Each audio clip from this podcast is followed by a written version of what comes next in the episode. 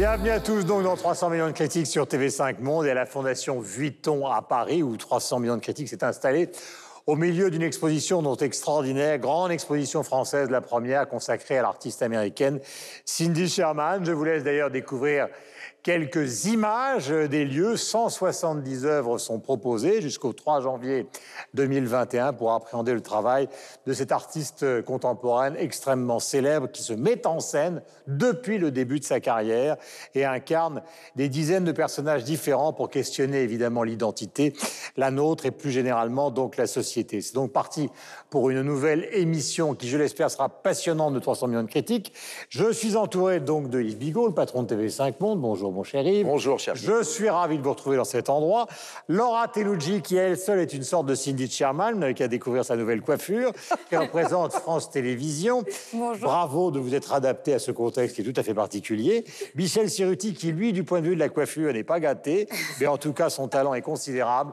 Radio-télévision suisse et Sylvestre Fontaine que la RTBF a lâché pour quelques heures et qui est ici avec le talent qu'on lui connaît. Voici le sommaire en images d'une émission que nous défendons depuis des années et que nous aimons énormément. L'île de Jacob est le troisième roman de Dorothée Janin et l'équipe l'a lu. Aimer, c'est le titre bien choisi du nouvel album de Julien Doré, dont nous parlerons aujourd'hui.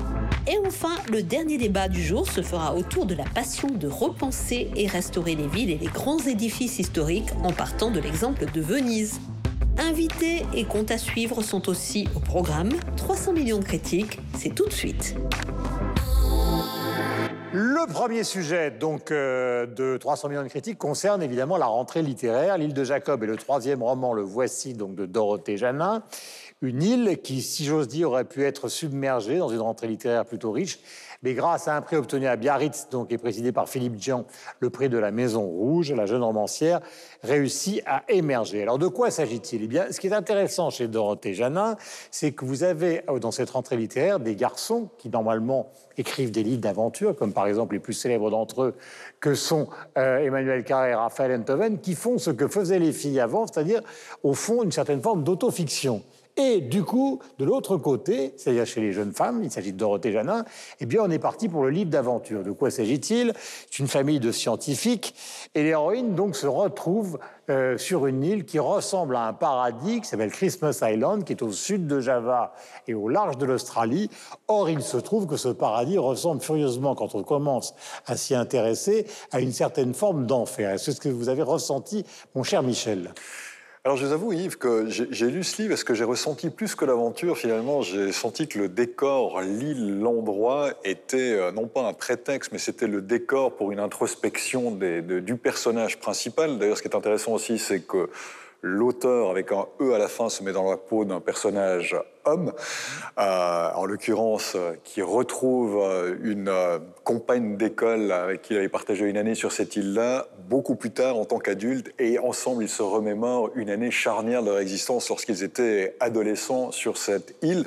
C'est un bouquin qui raconte un peu le passage à l'âge adulte, l'abandon de certaines illusions, la nécessité de construire une identité, et puis aussi le besoin peut-être d'un mentor, d'avoir une personnalité qui les accompagne, mais en même temps aussi la disparition de tout cela et l'île dans un endroit qui est quand même assez dingue. L'île joue justement un rôle qui est métaphorique là-dedans parce que l'île en elle-même euh, souffre du réchauffement climatique, euh, son écosystème est mis à mal par la présence d'une euh, race de fourmis, les fourmis. dame jaune fourmis jaunes, folles ou dingues, absolument, qui bouffent tout, y compris les crabes, mais vraiment qui déforestent l'île. C'est une réalité.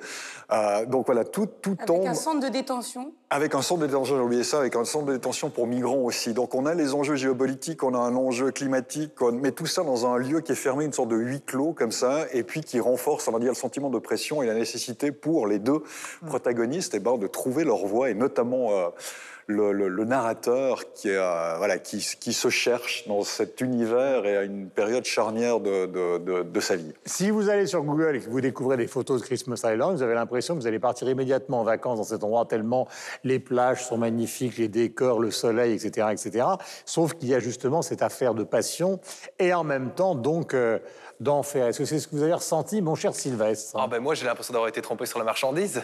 C'est que, enfin, je me suis trompé moi-même sur la marchandise, je vais être plus correct. Parce qu'effectivement, Christmas Island, c'est notamment cette île où il y a les, migrations de crabes rouges qu'on voit chaque année. Je crois qu'il y a 50 millions de crabes rouges, il y en a un peu moins à cause des fameuses fourmis. C'est quelqu'un les a comptés? Voilà, mais non, je vois partout 50 millions, donc je répète que... Ce qui est comique oh, d'ailleurs, ah, c'est ah. que c'est une motivation du tourisme local. C'est-à-dire qu'il y a des gens qui traversent le monde entier, parce que c'est à l'autre bout du monde, pour aller voir des crabes rouges. Effectivement, il y a ce fameux centre de rétention, euh, et donc dans lequel on mettait les migrants. C'est complètement fou, parce que c'est quand même à 1400 km de, euh, de l'Australie. On, va mettre des migrants euh, au fond, de, au, fond du Nil là-bas. Voilà, c'est une habitude. C'est déjà c'est les enfants du capitaine Grant. Voilà, hein, mais déjà. Donc, donc Jules Verne, a déjà. On donc il y a ça. Il y a, donc il y a ce contexte-là. Il y a ce contexte-là. Donc je me dis effectivement, et, roman d'aventure, magnifique. il va se passer des trucs. C'est un peu l'île du docteur Moreau. on va avoir des expériences. J'en sais rien. Il va y avoir des rencontres entre les migrants. Enfin, eh bien non. Eh bien non. Eh bien non. En fait. Eh bien. En fait, Michel l'a très très bien pitché. Il a pas terminé. Parce qu'il donne presque envie de le lire. C'est pas pour moi un livre d'aventure. C'est un livre psychologique. Euh, je n'ai pas réussi à approcher la psychologie qui est, qui est, qui est euh, expliquée dans ce livre. Pour moi, ce livre, il a été imperméable, comme s'il y avait une bulle autour de l'île. J'ai pas réussi à rentrer dedans. C'est Lost. Voilà, mais oui, mais c'est 200 pages pour moi euh, euh, qui ont été complètement euh, imperméables. J'ai l'impression que c'est une île auquel on n'arrive pas à accéder. Il faut déjà savoir qu'il il y a 50 pages avant d'arriver sur l'île, donc il reste plus que 150 pages pour développer le propos. Donc, bref, je n'ai absolument pas compris le propos de ce livre. Il ne m'a absolument pas touché. Voilà. voilà Yves. Ça arrive parfois. Alors, effectivement, il y a du Jules Verne, il y a du Lost, hein, on est dans euh, le roman euh, d'aventure. Euh, moi, ce qui n'a pas complètement fonctionné pour moi, c'est la métathèse sexuelle que vous évoquiez, c'est-à-dire que c'est une auteure qui écrit en se mettant dans la peau d'un personnage masculin, alors qu'on sait que la métathèse sexuelle, c'est ce qui fait le sel de beaucoup, beaucoup de la littérature mondiale britannique, bien entendu, hein, parce que le, flou des genres et le mélange des genres, c'est vraiment un truc euh, anglais. Hein.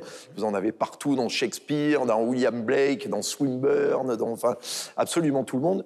Marcel Proust hein, euh, aussi. Et voilà, j'ai été relativement imperméable justement à la capacité de transcendance euh, d'une écrivaine se mettant dans la peau d'un personnage masculin, je trouve qu'elle n'y a pas mis la flamme en général que ça, euh, que ça déclenche. Hmm. Moi, pour moi, j'ai trouvé que ça restait froid. Alors, il y a des choses euh, remarquables. Hein. Par ailleurs, je n'ai jamais appris autant de choses sur le crabe rouge de ma vie. Hein. Donc, euh, je suis extrêmement reconnaissant à Dorothée Janin d'avoir comblé cette lacune de mes connaissances. On sent une petite pointe d'ironie. Et, par, et par ailleurs, les descriptions de l'île, etc., tout ça sont absolument remarquables. Laura mais il y a quelque chose de fondamental, on ne s'attache pas au personnage.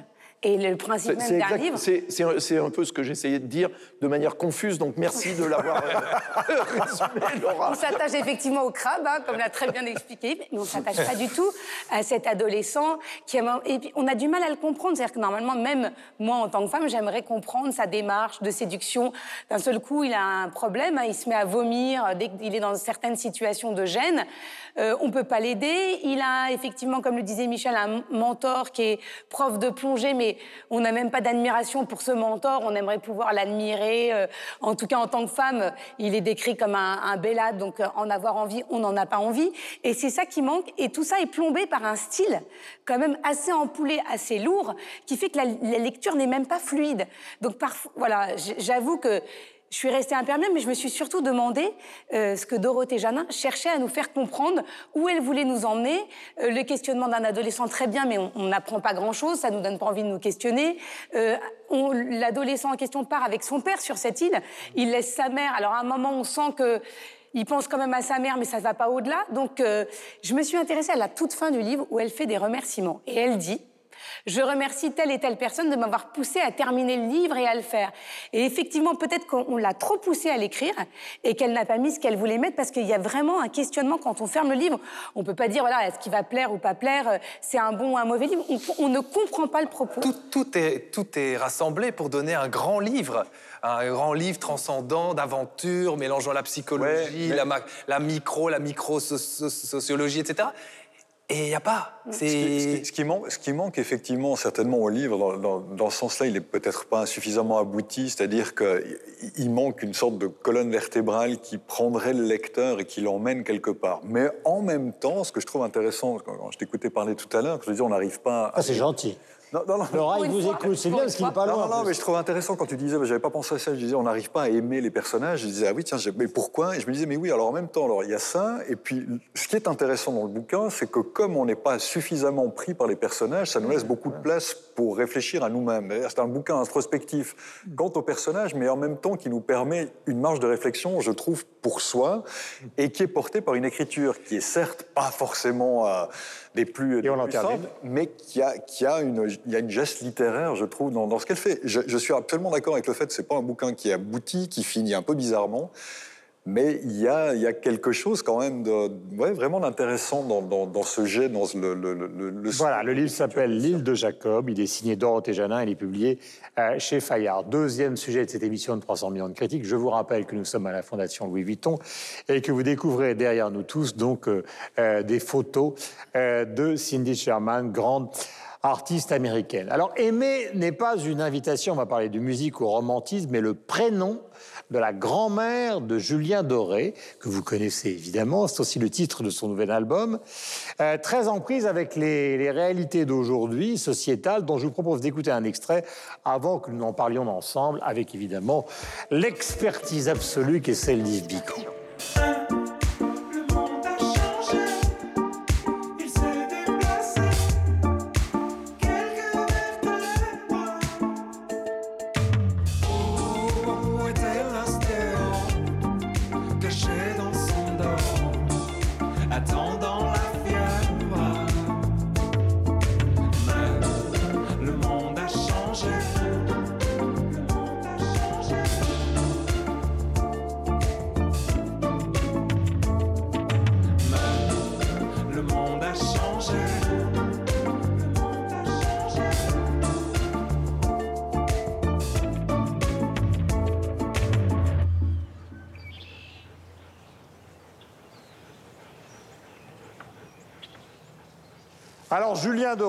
Doré, Julien Est un cas à lui tout seul, car vous savez qu'au départ il a été une caricature, mais avec une caricature, euh, enfin dirons, une caricature plutôt positive de ces concours donc qui existent à la télévision pour devenir euh, des stars de la chanson. Après, il a versé dans un autre registre qui était justement l'effacement voulu par lui-même, mon cher Yves, de sa propre caricature, c'est-à-dire de devenir une sorte d'auteur, puis un performeur, parce qu'il est très bon sur scène. Et puis dans cette euh, livraison que nous avons et que nous découvrons ensemble, qui s'appelle Aimer, une sorte de troisième tentative pour essayer d'échapper à cette image qui lui colle à la peau, au fond. Ou ces images multiples qui lui collent à la peau. Il a tout dit. De toute façon, on ne peut pas lutter avec euh, Julien Doré parce qu'il plaît tellement aux filles que aucune critique n'a le moindre intérêt et n'aura le moindre effet euh, sur sa carrière. Et d'ailleurs, ça ne le mériterait pas euh, parce que je pense qu'il est arrivé justement avec euh, euh, cet album Aimé à trouver le véritable deuxième souffle ou troisième souffle que vous évoquiez, euh, Guillaume, dans, euh, dans sa carrière, simplement parce qu'il a arrêté de chanter des chansons d'amour. Alors, ce qui était formidable et qui lui a donné ce, ce succès, mais du coup, il est sorti de cette petite caricature de lui-même. D'ailleurs, il pratique l'autodérision puisqu'il se moque de l'importance qui est donnée à la longueur de ses cheveux hein, dans une des, euh, des chansons de, de ce nouvel album. Mais surtout, aujourd'hui, Julien Doré, non seulement c'est une véritable vedette, hein, c'est le seul artiste français depuis dix ans dont les ventes progressent successivement d'album en album. Et alors ça, je peux vous dire, c'est le critère de la superstar. C'est-à-dire, ça veut dire que cet album va se vendre encore plus que les précédents et que le gars, il va devenir le chanteur français numéro un dans euh, les trois ans qui viennent. Euh, Et ça les- tient à quoi, Yves? Les- Alors, ça tient à son charme. Euh, alors, Il a du talent quand même. non seulement le charme de son physique, le charme de sa voix, hein. il a une voix euh, très touchante avec son petit accent, il a un côté, euh, c'est le versant euh, pop de Jean-Louis Murat. Hein, parce qu'il partage le admire. charme Il admire, d'ailleurs. de l'accent Il et du côté aussi, et timbre euh, comme ça hein, qui est, qui est voilà qui touche même euh, les garçons donc mais euh, qui profondément séduit euh, les filles et puis aussi parce qu'il a des qualités de à la fois sa musique est chaleureuse, elle est euh, mélodieuse, sa voix euh, l'est aussi. Et puis il est sorti cette fois-ci du propos de la chanson d'amour pour aborder bah, tous les thèmes de société qui intéressent sa génération et les générations qui viennent après lui. Et ça, évidemment, c'est toujours un talent de pouvoir toucher ceux qui sont au cœur de là où se passe la musique pop euh, du moment, c'est-à-dire les adolescents et en particulier les adolescentes. Alors simplement en termes de musique, on peut dire qu'il est l'héritier d'une longue ligne comme ça de chanteurs euh, pop euh, français. Euh, qui a commencé peut-être avec euh, euh, Ronnie Byrne, puis le groupe Il était une fois, et dont le dernier représentant devait être Laurent Voulzy, avec ce côté justement extrêmement pop, qui est un truc un peu qui a un équilibre toujours hein, très très fin entre une modernité dans la musique, un côté euh, mélodique et tout en restant euh, extrêmement français. Voilà, et avec une caractéristique qui a été la caractéristique de beaucoup de pop stars anglaises, c'est qu'il a fait une école d'art. Vous êtes la jeune fille, l'adolescente de cette bande, euh, ma chère Laura, puisqu'avec les mots choisis qu'il caractérise, Yves a dit que c'était quand même un chanteur pour Minette. Euh, je. En tant que minette, et donc, En comme il n'y a qu'ici qu'une seule Minette, à savoir Laura Tenucci, pardonnez-moi, J'avais essayé d'intellectualiser un peu le propos, mais et, et- et en tant que minette, conscience de la Julien- dérision. J'aime Julien Doré. Voilà. Non, mais je l'aime encore savais, plus je dans savais. je, l'aime encore plus dans cet album parce que je le trouve beaucoup plus authentique. Et euh, on parlait de tendresse, mais c'est vrai que c'est très tendre. Ses chansons, j'ai adoré le duo qui s'appelle L'île au lendemain avec Lara Luciani. Oui. Franchement, qui est magnifique. Euh, Il y en a qui, il a fait aussi un duo euh, de rap un peu avec un rappeur que j'ai un peu moins euh, aimé, mais Barracuda, la chanson dont Et- vous parliez. Et avec ses chiens. Et avec ses chiens, exactement. Waf, il y a la chanson Waf. Des bergers suisses, bon choix, Julien, Et- bon choix. Laissez terminer. Et euh, la, la- la chanson Barracuda, il a aussi euh, de l'autodérision sur lui-même, puisqu'il parle justement de, de ses cheveux. Il nous parle effectivement du climat, de- mais pas en étant ni moralisateur, ni en voulant passer un message. Juste, il constate ce qu'on vit, et c'est plutôt agréable. Et évidemment, le tube du moment, c'est la fièvre, qu'on entend partout, puisque forcément, c'est le monde a changé. Donc, euh, et qui vient comme une petite musique. Moi, tous les matins, je l'entends euh, comme un fond sonore. C'est une star sur les réseaux sociaux. Est-ce que j'ai le droit de le dire? Il a plus de 350 000 personnes qui le suivent sur Instagram. Mais c'est pas une- juste des gens qui s'abonnent. Euh, Aujourd'hui, quand on parle de numérique, on parle aussi de taux d'engagement. Est-ce qu'on a une communauté qui nous suit? Et est-ce que cette communauté juste s'abonne à notre compte comme ça Ou est-ce qu'elle participe et est-ce qu'elle interagit? Et lui, c'est impressionnant. Il a plus, chaque fois qu'il fait un post, il a plus de 2000 commentaires, donc de personnes qu'il sollicite, avec qui il échange. Et c'est beaucoup plus qu'un compte Instagram. Il nous fait partager euh, des moments de musique, euh, des vidéos. Et je trouve que, voilà, on retrouve aussi euh, sur les réseaux sociaux ce côté très attachant qu'a aujourd'hui Julien Doré, où il a laissé le superflu s'en aller. Euh, puisque nous avons parlé avec Laura, maintenant il est temps que les minets de l'émission interviennent, à savoir Michel Serruti et évidemment notre ami Sylvestre, parce qu'avec la houppette, Ouais, quand même, Moi, je me. euh, je- minet premier. J'entends la fièvre distraitement. Retour de Julien Doré, je l'entends, je me dis, oh là là, mais ça ressemble. parce que vous, il faut quand même dire, Oh, mais quel a en priori. dehors de vos activités multiples au sein de la RTBS, euh, Je suis dans la coiffure. vous, non, non, vous- vous êtes quand même un grand, un grand amoureux de musique. Oui, oui, oui, oui j'ai fait 15 ans d'interview musicale euh, dans, une, dans une vie précédente. Je l'ai rencontré plusieurs fois et, et je terminerai euh, justement sur, sur cette petite note. Mais euh, je me dis, il m'aura pas cette fois-ci, Julien Doré. C'est bon, ça ressemble à ce qu'il faisait avant. Donc Eh j'entends ben distinctement non. la fièvre. Et puis je vois. Il est partout dans toutes les émissions de l'RTBF. Ça veut dire que nous, maintenant, on a un ciblage très précis. On a des émissions pour les jeunes, on a des émissions pour les, les plus âgés, on a des émissions pour les gens qui sont fans. J'en avais pour Guillaume et moi. Oui, on a ça. On a. On a. Vas-y. Il est quand même fort, hein, on parle de Julien Voilà, Doré et il réussit à faire la promo de la RTBF. Il est en couverture des Inrocks. Pour moi, ils ont essayé d'interviewer Beethoven, il n'était pas libre. Vas-y, continue. J'ai adoré son dernier single, soit dit en passant. et, La cinquième. donc, et donc je me dis, il m'aura pas. Résultat des courses, j'ai passé toute la nuit avec cette chanson dans la tête.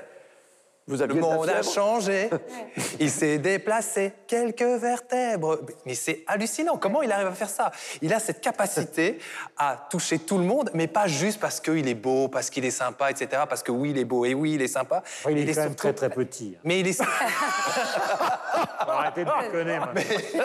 J'y Émission crois pas. changer. mais, il est- mais il a cette capacité. pour ça qu'il a les cheveux longs, à faire- bah, il doit compenser, bah oui. Euh, il a cette capacité à, à écrire des chansons, à faire des mélodies qui sont imparables, à faire des duos. Il fait un duo avec Caballero et Jean Jass, qui sont vraiment deux rappeurs belges qui sont au sommet de, au sommet de la hype en ce moment. Il chante avec ses chiens, ce qui fait aboyer dans le morceau. Et ça, Ça, marche. ça, Pink Floyd l'avait fait avant lui. hein. Ouais, mais, mais voilà, il arrive à faire ce genre de truc. Il a fait un morceau où il dit Oh là là, serre-moi de l'amour dans un verre de pastaga. Et il dit ça pendant toute la chanson. Alors, Ça pardon. marche. Le pastaga, pour ceux qui nous regardent à l'autre bout du monde, c'est le nom dans le midi, chez Laura, du pastis. Boisson alcoolisée dont nous ne faisons pas la promotion. Et, Bon, et- Minet 2, Minet 2. non, non, mais, c'est- non, mais donc, donc tout ça pour dire que c'est incroyable. Et en plus, et en plus, ce mec est super gentil, Ouais. super intelligent, super disponible pour les interviews. Il est presque parfait. très énervant, À part sa taille, vous, évidemment. Mais La semaine prochaine, il présentera l'émission de TV5 Monde. À ma place, au revoir les vieux. Minet numéro 2. un truc tout à fait personnel qui n'enlève rien à la qualité de l'album à lui, mais c'est vrai qu'il y a une sorte de maniérisme dans la manière de chanter, des fois, moi, qui me- qui, me- qui, qui- qui m'horripile un tout petit peu par moment. Mais peu importe. ça, son côté jaloux. ça- non, non, Michel. Si, si. C'est une grande jalouse. Mais peu importe. Eh, Mais peu Michel, importe. c'est la marque des stars, hein, Ouais. ça. Et Très puis- bien, tant mieux. Quand ils ont un truc, quand ils ont un truc qui dérange au début, Tout à fait. jusqu'à ce qu'on finisse par euh, Qu'on l'accepte finalement. Ça veut dire qu'ils ont un timbre absolument Ah ben, unique et qui euh, Bob va. Dylan, Mais c'est pas le timbre. hein. ouais. Vous savez que Bob Dylan chante du nez. Mais Il c'est y a pas des le gens timbre. qui arrivent encore à. c'est- mais- à- C'est le seul truc qu'ils ont à dire. Alors, je termine juste là-dessus. Laissez finir Gros Minet. C'est pas le Gros timbre, c'est pas le timbre, parce qu'effectivement le timbre, le timbre, la voix, elle est parfaite à ce niveau-là. Mais, il y a- il y a- Ah, mais le phrasé. c'est le phrasé, le phrasé qui. Ouais, bien sûr, mais ça revient à ce que je disais. charme, Il accentue des accents graves partout. Mais peu importe, tout ça pour dire qu'effectivement, moi je trouve que cet album est l'évolution de Julien Doré. Et encore une fois, je pense qu'il est, il est, il est sincère dans ce qu'il fait. C'est pas forcément quelque chose pour l'avoir aussi rencontré. C'est vrai que ce type, il est, voilà, il, il- il- il- manifestement, il est il a Non, des qualités, il a, une quantité de qualités univers, qui il y est a assez un vrai invraisemblable. storytelling Donc, autour de son art aussi. Il rentre euh, dans les Cévennes, chez ses parents. Le- le- le- le- le- L'album s'appelle euh, du nom de sa grand-mère. Il y a une vraie réflexion derrière, un vrai propos artistique. Il a clippé tous les mots. Il a fait une vidéo, pardon, de, tous les, de toutes les, les 11 chansons. Euh, et il y donc il y a un vrai propos derrière. Il, il maîtrise la communication, il maîtrise les Ouais, photos. c'est- c'est lui qui s'occupe un de vrai ses comptes, artiste. hein. C'est un vrai, véritable artiste. C'est un véritable Et- artiste et- et en- populaire. Et en donnant le sentiment qu'il ne le fait pas. Oui, oui. Ce qui est Ah. évidemment le génie Il a de la de, jamais y toucher. Il vient, il est hyper modeste. C'est d'être Enfin, léger tout en ayant du sens derrière, mais sans jamais le montrer. c'est ça. C'est une avalanche de compliments. Pour Non, mais voilà. Et vous remarquerez que je n'ai quelque chose qui Bah, pas, le Je mec s'appelle Doré déjà. hein. Ah oui. Vous remarquerez que je n'ai rien dit sur sa coupe de cheveux. Ouais. Oui. Euh, dernière question avec vous, Yves. Euh, les parades en France, vous avez tout à l'heure tracé justement, euh, comment peut-on dire, euh, une histoire, disons, de la, de la chanson pop française classique euh, qui passe justement par Dutronc, par Bruel, par Julien Clerc, etc., dont il serait l'héritier. Mais ce qui est intéressant, c'est que lui vende dans un hit parade d'aujourd'hui, alors c'est un vieux mot, qui est quand même totalement dominé par le rap. Alors que lui, Bien il sûr. est un héritier de variété. Et qu'il est dans des hit parades où il n'y a plus aucun chanteur de variété pop.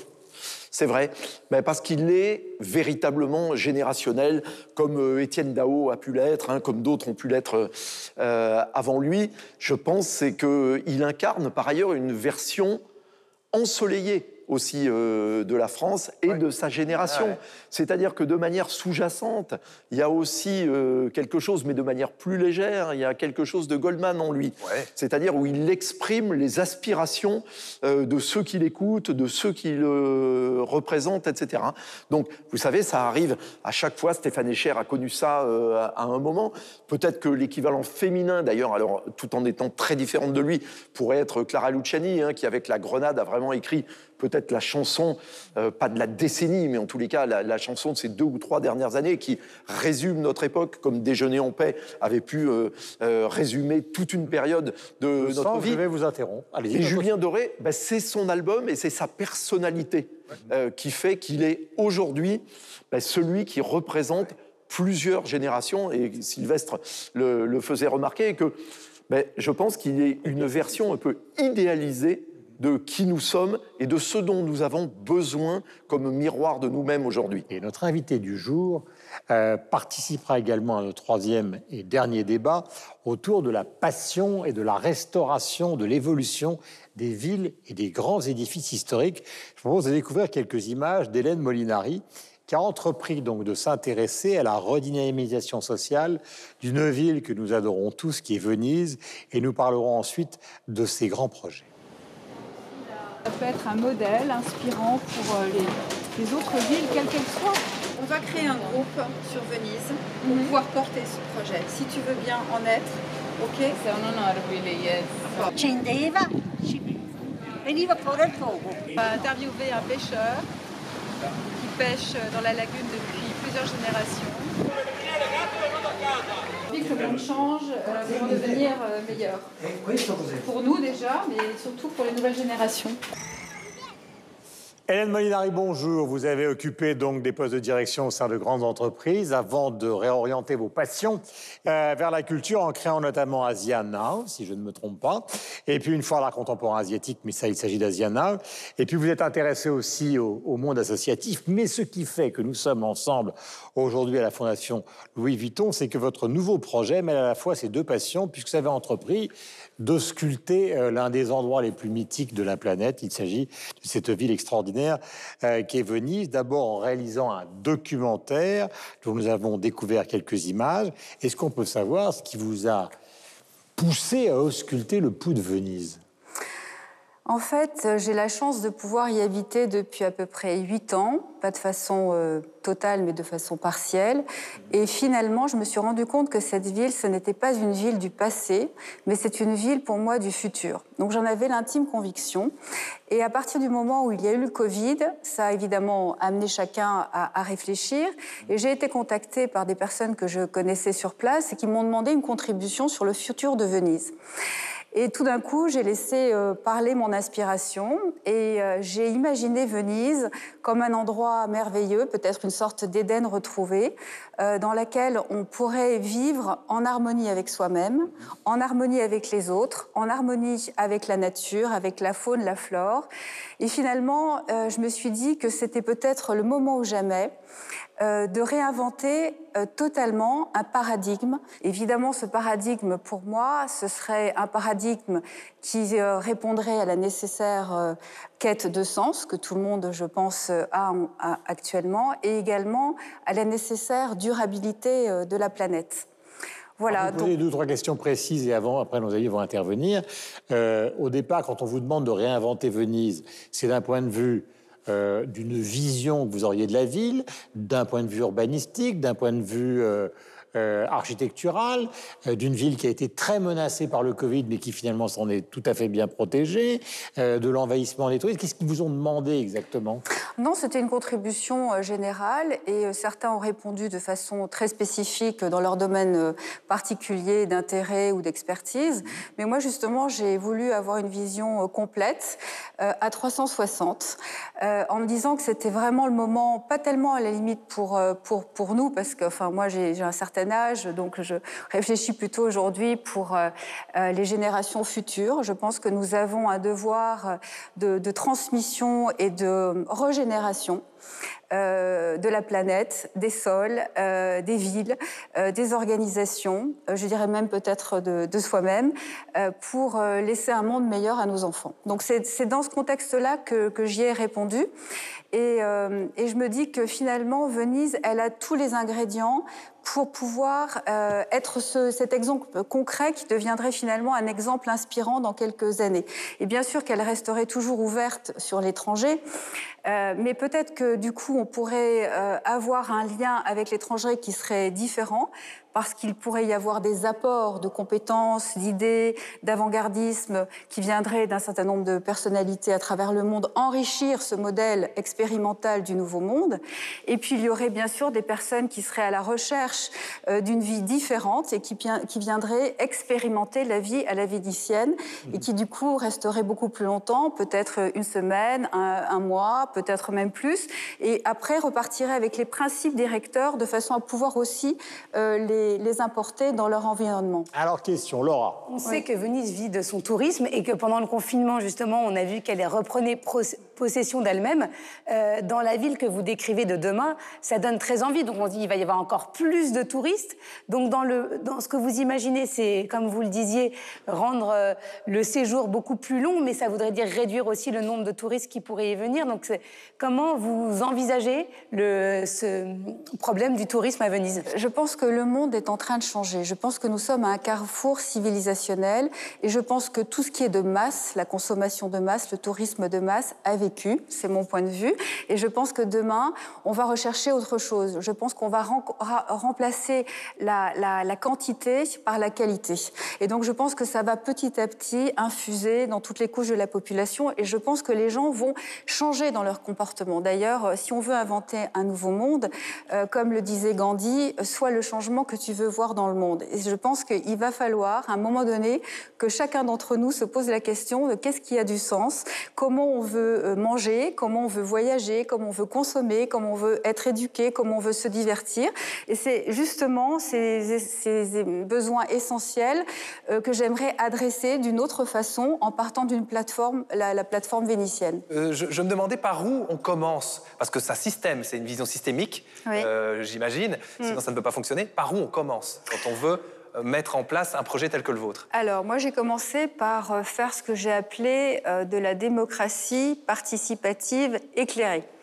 Alors, qu'est-ce que c'est Euh, Concrètement, c'est le film que vous venez de voir à l'instant, c'est-à-dire que avec une équipe de tournage que je salue d'ailleurs, euh, Gilles, Alexandra et Marco, nous sommes partis euh, à Venise à la rencontre des Vénitiens et nous avons interviewé une cinquantaine de Vénitiens, des Vénitiens d'origine, des Vénitiens d'adoption, des jeunes, des moins jeunes, des femmes, des personnes qui faisaient tout type de métier. Ça allait du pêcheur dans la lagune à celui qui, euh, qui fait du vin à Saint-Erasme ou bien le président euh, du conservatoire de musique en passant par le procureur. Enfin bref. Donc c'était une forme de 360 parce que je, le- je voulais qu'ils sortent de cet attentisme, ils sortent euh, du, fait de, se demander finalement mais que va devenir cette ville? Ils ont la crainte que le tourisme de masse revienne, mais en même temps ils savent pas vers quel projet se, se tourner. Et donc je me suis dit que c'était le moment de les faire rêver. Donc on leur a posé la question, mais c'est comment vous imaginez votre ville si vous aviez une baguette magique dans 10 ans, dans 20 ans, dans 30 ans? Et donc finalement ça, a fédéré et on s'est rendu compte qu'il y avait un point commun évidemment entre tout le monde, c'est cet amour immodéré que nous avons pour cette ville. Et du coup, je pense que c'est un élément fédérateur pour avoir une ambition euh, qu'on pourrait porter. Donc on fait, on fait ce film. Euh, ce film, je vais organiser après, avec l'aide de Vénitiens, des réunions de quartier pour que ce film soit un prétexte au débat, faire en sorte que de plus en plus de Vénitiens euh, se projettent, nous rejoignent, qu'on crée une communauté de gens de bonne volonté. Et puis après, la partie éclairée de la démocratie participative éclairée, l'idée c'est de faire un forum avec euh, mon partenaire qui est euh, l'Université internationale de Venise qui se trouve sur la petite île de San Servolo, qui est une université internationale. Et l'idée c'est de faire venir toutes les personnalités avant-gardistes qu'il y a dans tous les domaines dont j'ai parlé tout à l'heure, c'est-à-dire l'alimentation, c'est-à-dire l'éducation, c'est-à-dire les organisations, euh, c'est-à-dire la culture, euh, évidemment aussi euh, tout, tout ce qui est artisanat, pour pouvoir éclairer les Vénitiens avec cet éclairage, on va dire, oui, un peu visionnaire, plus scientifique, pour pouvoir les nourrir et de façon à pouvoir lancer des écosystèmes ensuite sur chacun des projets qui vont pouvoir de- permettre de, de- de relancer la ville. Question, Yves Bigot. Oui. Est-ce que ce que vous décrivez n'a pas comme euh, danger ou euh, limite d'être effectivement de la démocratie intérieure à Venise, mais si vous supprimez le tourisme de masse, ça veut dire que vous vous tournez vers un tourisme de riches et euh, purement euh, élitiste, parce que euh, la masse, c'est la démocratie euh, aussi. Donc pour que ça fonctionne économiquement, ça veut dire que vous voulez réserver Venise aux Vénitiens et aux riches d'ailleurs. Non. Ou me trompais-je? Alors, vous, Je l'espère. vous, vous, vous vous trompez parce qu'en fait, ce qu'il faut, que- ce qu'il faut que vous sachiez, c'est qu'aujourd'hui, euh, Venise a perdu énormément d'habitants ces dernières années, depuis que le tourisme de masse est arrivé On justement. peut donner un chiffre, justement? 45 000 personnes aujourd'hui, alors qu'il y en avait 150 000 il y a plus de 5 ans. Euh, il y a plus de Déjà, leur 50 ans. Il y a plus de série 50 ans. Hein. Donc l'idée, l'idée déjà, c'est de faire revenir ces habitants qui ont été mis un peu de côté par rapport à cet afflux, qui ne reconnaissaient pas leur ville. Si on veut que Venise puisse jouer un rôle moteur et un rôle de modèle, à mon avis, pour les, pour les, les- les villes et les cités un peu partout dans, dans le monde, en tous les cas créer son modèle, peut-être pas, il y en aura peut-être, et j'espère d'autres dans, dans- dans le monde, elle- elle a besoin de ses habitants, parce qu'elle va vivre avec ses habitants. Mais bien sûr qu'elle a une tradition d'ouverture sur tout le monde et qu'il ne s'agit pas euh, de d'écarter. Ce qu'on entend aujourd'hui, c'est justement qu'on va mettre des péages, qu'on va limiter, etc. Non, moi je pense qu'il faut que ce- cette ville, elle appelle des gens pour qu'ils viennent y faire quelque chose, c'est-à-dire soit y apporter leur contribution au, au niveau de la co-création, ça va pas se faire en, une année, ça va pas se faire en deux ans, ça, va être un processus qui va se déployer sur plusieurs années. Donc oui, on a besoin de l'apport international pour contribuer à, enrichir ce projet, et aussi il y a des personnes qui auront envie de s'inspirer, qui auront envie de venir vivre quelque chose, un jour, deux jours, trois jours. Et ce qu'on veut, c'est- on ne veut pas des, des personnes qui viennent simplement faire un selfie devant le pont des Soupirs et qui font éventuellement euh, un tour en gondole parce qu'ils n'ont pas euh, pris euh, la pleine mesure, la pleine conscience de, ce que c'est que Venise. Donc on aimerait qu'il y ait des rencontres avec les Vénitiens. Aujourd'hui, il n'y a pas de rencontres ou pas suffisamment de rencontres avec les, les, les, les visiteurs ou avec les touristes. C'est refaire cette rencontre. C'est une grande opération de réappropriation et de redéfinition de l'avenir. Venise, qui est quand même aussi le site, vous le savez, d'un festival de cinéma célèbre, de fondations célèbres, qu'il s'agisse de la Fondation Guggenheim ou de la Fondation Pinault. Euh, vous allez, ma chère Hélène, avoir maintenant affaire à notre Suisse, car vous savez que la Suisse, c'est comme Venise, une sorte de... Alors la vie, Venise est une capitale mondiale, tout le monde connaît Venise, mais la Suisse, c'est aussi un pays qui est ausculté du monde entier, comme une sorte de paradis. Et c'est aussi la question qu'on peut se poser sur ce fond, le modèle Venise peut-il s'appliquer à toutes les autres villes euh, comme Paris, comme Londres, comme New York, peut-être qui ont, qui ont envie de se réinventer ou qui ont le besoin de se réinventer, puisque nous sommes dans une période de réinvention obligatoire. Bon, venez la J'ai semaine quoi, 30 prochaine. secondes pour répondre à ça, Guillaume Ah, c'est- je pensais que vous alliez formuler avec un... On se demandait si ça allait tomber. donc- Ah, je, je suis, je ne sais pas Michel- par quelle boule prendre. Michel, partez de Montreux. Alors, Guillaume, comment dire? Après de, de nombreuses années de- de- d'études d'urbanisme, vous le savez bien, et un diplôme en architecture que je, je maîtrise extraordinairement. Non, je, je pense que. Au contraire, enfin, je ne sais pas si c'est au contraire. Je, pense qu'on on a vécu peut-être dans une. C'est un point de vue tout à fait personnel que je vous livre là. Je pense qu'on a vécu dans une société qui était de plus en plus globalisée au cours des dernières décennies et qu'on voit au contraire des courants aujourd'hui qui mettent en avant une volonté de se relocaliser et de refonctionner à une échelle qui justement n'est plus globalisée. Alors il y aura peut-être des comportements où il y aura un système. Il faudra voir après comment ça peut fonctionner le système économique, ça c'est autre chose.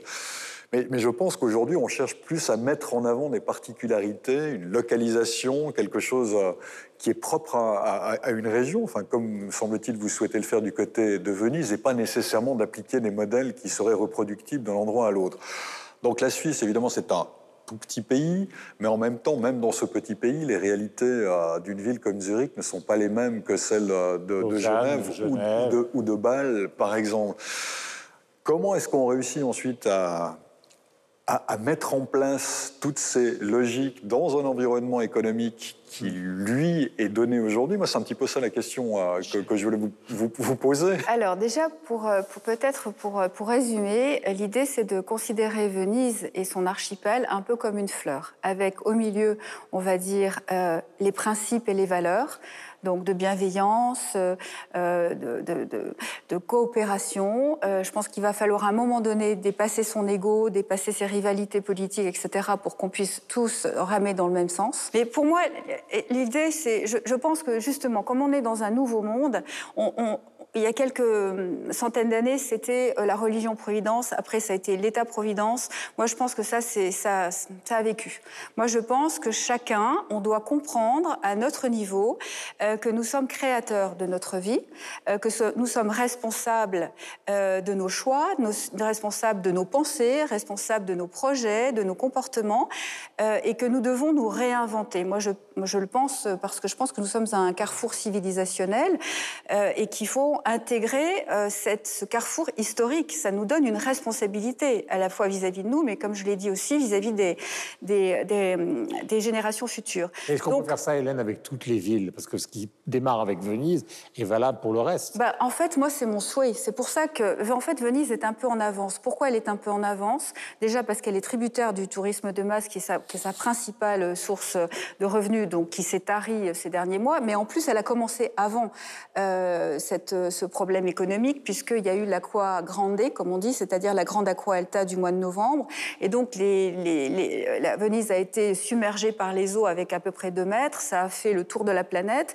Et du coup, tous ceux qui avaient l'intention de venir ont cru que vraiment Venise était noyée et que c'était plus la peine. Donc, ils, ont annulé en masse euh, leur voyage. Donc, en fait, c'est un problème euh, qui date depuis novembre dernier et non pas depuis mars, euh, l'arrivée du Covid. Donc, quelque part, moi, je me suis dit, prenons. Prenons acte de cette avance. En plus, c'est bien de réinventer euh, un, un- un monde nouveau euh, dans un petit village, etc. Il y a beaucoup d'initiatives, il y a des oasis un peu partout, etc. C'est très bien. Sauf qu'ils n'ont pas, euh, comment dire, les, les projecteurs médiatiques du monde entier parce que personne ne les connaît. Je me suis dit que si on arrivait tous ensemble, de façon collective, avec les Vénitiens, mais pas que, avec aussi tous ceux qui viendront nous rejoindre à la communauté À nous, internationale. on va venir la Et semaine prochaine. Voilà, ben venez, venez, on vous accueillera. On, on peut, euh, on peut ne pas attendre quoi que ce soit, ni du maire, ni de la région, ni du gouvernement. Peut-être qu'on peut attendre quelque chose en revanche, je dirais, de la Commission européenne, parce que pour avoir euh, eu des fonctions justement euh, au MEDEF pendant quelques années et être allé à la Commission européenne, je me rappelle de jeunes qui avaient dit à un moment donné qu'ils avaient du mal à, pour eux, à comprendre l'Europe parce qu'il manquait de symboles. Alors ils comprenaient Erasmus, mais tout d'un coup je me suis dit mais pourquoi cette ville ne pourrait pas devenir un symbole européen justement de cette renaissance humaniste en harmonie avec le vivant Et du coup on pourrait fédérer les énergies, on pourrait fédérer les moyens, on pourrait fédérer les réseaux. En plus on est légitime, euh, je dis on parce que je fais corps avec Venise, parce que finalement le changement climatique est beaucoup plus grave euh, que le Covid et que si on ne fait rien là maintenant tout de suite, euh, je ne sais pas ce qui va se passer. Et comme vous le savez, Venise est au milieu euh, des eaux et donc euh, la, la montée des eaux va, va être inéluctable. donc c'est ça, c'est un très symbole. bon- il y a un très bon exemple, hein, puisque vous, c'est la Venise du Nord, c'est euh, Amsterdam, qui a déjà fait beaucoup de choses pour se transformer en ville du futur et du 21e siècle. Il y a un autre exemple d'une ville très cernée euh, par les eaux, c'est Vancouver, qui est aussi un exemple de ville complètement euh, réinventée et euh, du 21e siècle. Voilà, moi je vais vous dire, ma chère Hélène, nous sommes Oui. ravis de vous recevoir. Ce qui va se passer dans les jours qui viennent, c'est que nous allons arriver, nous, l'équipe de TV5 Monde, et partout où nous passons, la vie change. En tout cas, nous le souhaitons. Pour finir notre Bienvenue. émission, mais vous allez rester avec nous, nous allons chacun proposer un compte à suivre sur les réseaux sociaux. Alors, qui a attiré votre attention cette semaine? Je vais commencer par notre ami Sylvestre. Alors, halle.be, c'est le site internet des Halles de Scarbeck euh, qui propose euh, une, euh, une grande exposition qui s'appelle Great Black Music et qui retrace l'histoire de la musique noire, bah, des griots jusqu'au rap, en passant par les Yoruba. L'expo est évidemment à voir, elle est passée par Paris et par Dakar notamment juste avant, mais il y a tout un didacticiel que l'on retrouve sur le site qui est excessivement intéressant aussi. Yves, Ben, Moi, je vais dire arrêtez d'aller sur les réseaux sociaux et allez plutôt euh, visionner sur Netflix le remarquable documentaire de Social Dilemma. Ça va vous calmer les réseaux sociaux pour un moment. Alors moi, Asia Now, euh, donc la foire d'art contemporain euh, asiatique, euh, qui aura lieu le, le 21 et le 20 24 octobre au 9 avenue Hoche. Comme vous le savez, la FIAC a décidé de ne pas ouvrir ses portes cette année, donc toutes les foires off ont aussi un petit peu de difficultés. Donc je pense que c'est bien de donner un petit coup de pouce. donc venez en, masse, d'autant plus que il y aura beaucoup d'artistes asiatiques, japonais, indiens. Cette année, c'est la scène indienne que nous mettons en, en avant, puisque vous avez eu la gentillesse tout à l'heure de parler d'Asiana. J'en profite. Laura. Moi, c'est le compte de la Fondation Vuitton, non pas pour leur faire plaisir, mais parce que vraiment, c'est un excellent compte à suivre. C'est pas uniquement euh, des photos, euh, des expositions en cours, c'est aussi euh, des vidéos, des témoignages, des interviews de commissaires. Et évidemment, ça donne envie de voir cette exposition parce que ils nous font des petits appels comme ça par des courtes vidéos et on n'a qu'une envie, c'est non pas de découvrir l'exposition sur les réseaux sociaux, mais de venir jusqu'ici pour la voir. Michel. Cette semaine, une émission, un compte Instagram, un site internet, c'est Vertigo. C'est une émission qui se traite de culture sur la radio-télévision suisse, version radio. Le compte Instagram, voilà, vous pouvez suivre un certain nombre d'invités et de parties d'émissions. Le site internet lui-même aussi est très riche. C'est une bonne manière de suivre l'actualité culturelle en Suisse et au-delà, parce qu'il y a de loin pas que des invités suisses, mais ils sont tous francophones en général. Et vous, Guillaume, est-ce que vous avez une petite recommandation, vous qui êtes très j'ai réseaux une- sociaux? Alors, j'ai une petite recommandation, c'est Metro Picture Gallery, parce que Cindy Sherman, dont vous voyez les œuvres, comme par exemple Anish Kapoor à Londres, font partie des rares très grands artistes mondiaux qui n'ont jamais quitté la galerie avec laquelle ils ont commencé. Anish Kapoor, il est depuis le début de sa carrière chez Leeson à Londres. Il n'a jamais été ailleurs et Dieu sait que les propositions mirifiques leur ont été faites. Cindy Sherman, elle est depuis le début de sa carrière, des petites photos magnifiques, nostalgiques du cinéma en noir et blanc chez Metro Picture. Et malgré les propositions euh, faramineuse, elle n'a jamais quitté Metro Picture. Et c'est à- suffisamment rare, vous connaissez ça dans le domaine de la musique, du cinéma, etc., euh, pour euh, le signaler. Voilà donc pour ces comptes qu'il fallait signaler. Et comme nos amis québécois ne sont toujours pas en mesure de se joindre à nous à cause des restrictions imposées par la Covid, et en attendant qu'ils puissent de nouveau évidemment le faire, voici une recommandation culturelle, 100% donc québécoise, pour montrer qu'ils ne nous oublient pas. Salut, c'est Myriam Fémia Montréal. J'espère que ça va bien chez vous. Aujourd'hui, j'avais envie de vous parler d'un film qui a bien fait à la Berlinale en février dernier et qui poursuit sa lancée, le film La déesse des mouches à feu, réalisé par Anaïs Barbeau-Lavalette. C'est l'adaptation d'un roman qui avait fait fureur chez nous il y a quelques années et euh, qui, ben, peut-être pas la prémisse la plus originale.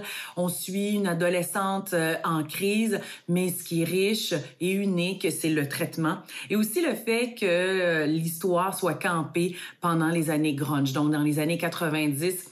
Il y a donc une trame musicale très puissante, tout comme l'est le film. J'espère que vous aurez l'occasion de le voir chez vous euh, très bientôt et moi de vous voir aussi de proche très bientôt. Salut! Merci ma chère Myriam Fémiou et nous vous attendons évidemment en plateau avec nous et avec impatience. Et avant de nous quitter pour cette édition donc euh, à la Fondation Louis Vuitton de 300 millions de critiques, la désormais traditionnelle question de fin, je vais commencer par Michel. Quelle est la ville que vous avez visitée mon cher Michel et, et qui vous a le plus inspiré D'ailleurs que vous avez visité ou non? Ça je- peut être une ville mythique. Ouais, je sais pas si c'est une ville mythique, mais une ville que j'aimerais beaucoup visiter, que je n'ai pas visitée, parce que souvent les fantasmes sont plus intéressants que la réalité, j'avoue, ou des fois la, la réalité nous déçoit. Moi, j'irais bien à Tokyo. J'ai jamais été à Tokyo, j'ai jamais été au Japon, j'irais bien à Tokyo au Japon. Voilà, ça, me- ça me- ça me fascine, ça m'intéresse. Ah, c'est comme dans le film de Sofia Coppola, quoi. Ah, oui, Il y a une sorte de, une sorte de Bill Murray. c'est vrai, j'avais pas pensé à ça, c'est vrai. Ouais. Laure, Euh, bien Bill Murray, je vais faire Bill Murray, pardon. Une ville que j'ai visitée et qui est inspirante par rapport aux questions qu'on a soulevées, c'est Hangzhou en Chine, qui est une ville totalement verte. Il y a 10 millions d'habitants, il n'y a aucun plastique et tout le monde roule à l'électrique. Voilà, après, euh, comment tout ça est mis en place, c'est une autre question, mais en c'est assez inspirant quand on y va. Sylvestre. Une ville que j'ai visitée plusieurs fois et que j'idéalisais avant d'y aller en me disant quand j'irai, la réalité sera moins belle que euh, mon fantasme, c'est Tokyo, justement, Michel. Ah, c'est drôle et oui, C'était pas et préparé. vraiment, et vraiment, on s'en est pas parlé parce qu'on voulait pas, voilà. Mais euh, il faut absolument y aller un jour dans sa vie parce Tous que les cerisiers du Japon de voilà, exactement. Parce que c'est une ville et même c'est un pays excessivement contrasté. Ah. Euh, on passe d'une ambiance à une autre. euh, et euh, et c'est une ville qui mélange ultra modernité et ultra tradition. Donc c'est vraiment, vraiment un endroit où il faut aller dans sa vie. On en parle à la sortie de l'émission. Yves. Une ville où j'ai vécu euh, sporadiquement, San Francisco. Mais avec une explication quand même, Toto. Une explication Ah oui San Francisco pff, Comment vous dire San Francisco. C'est vrai. Euh, le Summer of Love, hein, le mythe des années 60. Puis la ville est absolument incroyable, hein, avec ses centaines de collines et puis euh, l'océan absolument partout autour, la péninsule. Enfin, c'est, Voilà, l'envie c'est, non, la mais c'est planche un de brouillard. le dos. Et le brouillard, tous les Brouillard. soirs à 17h. Hélène. Alors moi, je vais vous, je vais vous surprendre. Euh, je vais parler d'Arles. Parce qu'en fait, euh, déjà, Patrick de Carolis a été euh, élu euh, maire récemment. Donc, moi, je pense qu'il va donner une impulsion nouvelle à la ville et qui avait déjà été bien rénovée, qui, à mon avis, aussi préfigure d'une certaine façon le monde de demain grâce à la Fondation Luma, qui n'est pas simplement un centre d'art contemporain, mais grâce à la Tour du Vala, qui s'est intéressée aux zones humides, grâce à tout ce que fait Maya Hoffman, il y a des nouveaux matériaux qui sont, euh, euh, qui sont, euh, qui sont trouvés, euh, qui permettent là aussi d'être euh, euh, éco-responsables. Donc il y, a, il y a toute une industrie aussi, toute une économie qui est en train de se développer. Et puis en plus, c'est une ville absolument merveilleuse et c'est aussi une ville d'eau. Et vous, Guillaume, est-ce que c'est Eh, je me Biarritz suis retourné vers vous immédiatement. Parce que je dis, est-ce que Je c'est me bien suis dit bonjour brushing, elle a fait un effort. Je me tourne vers elle. À part Eh, Biarritz. ça, ça a été bien le. Oui, c'est j'ai ça depuis Ah, c'est 24 très, très bien. heures. Ça fait une semaine déjà, la semaine dernière, j'avais la même coiffure. C'est une coiffure. C'est dingue. Voilà, éco-responsable. C'est magnifique. Votre, votre ville, à part Biarritz, peut-être que ça va être Biarritz. Parce qu'on sait que vous êtes un amour. Alors, c'est pas Biarritz, il se trouve que, bon, euh, c'est New York, le Brooklyn Bridge. Pourquoi? Parce qu'évidemment, c'est en écho, euh, non pas à une sorte d'égotisme personnel, mais à Cindy Sherman. Euh, ce qu'elle représente, au-delà de sa réussite personnelle, c'est aussi la génération qui était celle de Basquiat, c'est-à-dire ce moment où il s'est passé, juste après Warhol, quelque chose d'extraordinaire à New York. Et quand vous arrivez de l'aéroport, vous avez la chance de pouvoir aller à New York, que vous montez le Brooklyn Bridge, que vous êtes jeune, En avion que vous, que vous êtes dans des- que vous sortez des villes européennes dont le modèle est d'une certaine manière Venise, que vous montez ce pont. Parce que maintenant, il y a plein de gigantesques villes comme ça euh, en Chine, partout. Mais avant, New York était la seule ville à être cette ville debout, comme disait Gotham. City. hein. Voilà. Vous arrivez, vous tombez à New York et vous tombez sur Cindy Sherman, euh, peut-être dans une rue, en tout cas en train de créer ces magnifiques photographies qui sont le décor euh, de cette exposition donc exceptionnelle à la Fondation Louis Vuitton. Nous étions ravis d'être là et il n'est pas impossible que nous revenions la semaine prochaine. Ciao, passez la meilleure semaine possible. Il paraît que la terre est plate, que les rêves n'existent pas, que les pingouins.